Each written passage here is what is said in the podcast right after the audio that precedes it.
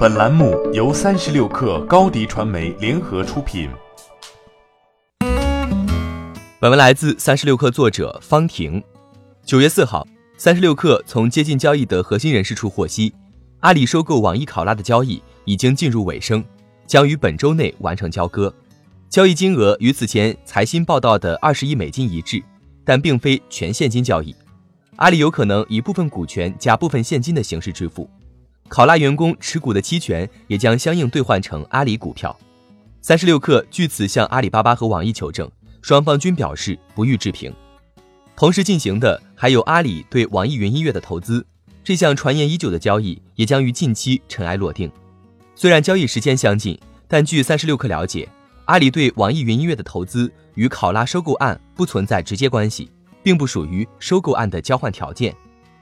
对做不好音乐又舍不得放弃这块流量的阿里来说，看上网易云音乐是顺理成章的事情。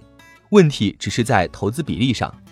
与考拉不同，跟网易云音乐的谈判应该会侧重投资而非并购，因为涉及阿里、网易两家巨头公司，考拉收购案的过程可以说是一波三折。三十六氪获悉，拼多多也曾于今年年初加入竞价。但很快就退出。阿里是少数出得起价，而且有电商运营经验的买家。此前，三十六氪在文章中分析，虽然盈利压力较大，但考拉的年营收已达百亿规模。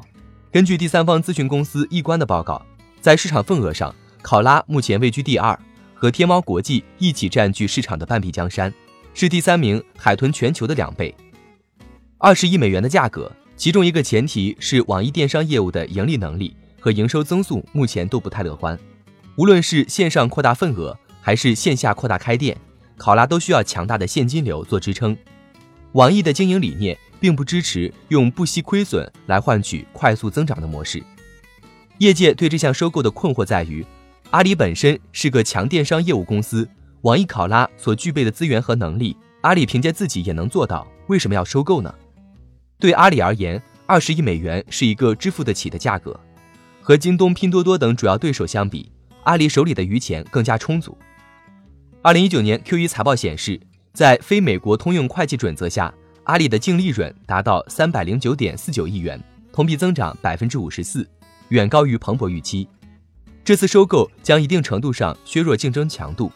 网易考拉在海淘领域的市场份额仅次于天猫国际，而海淘的畅销商品以标准品为主，价格透明。多家公司竞争意味着难以盈利，但这一次收购还不足以形成垄断。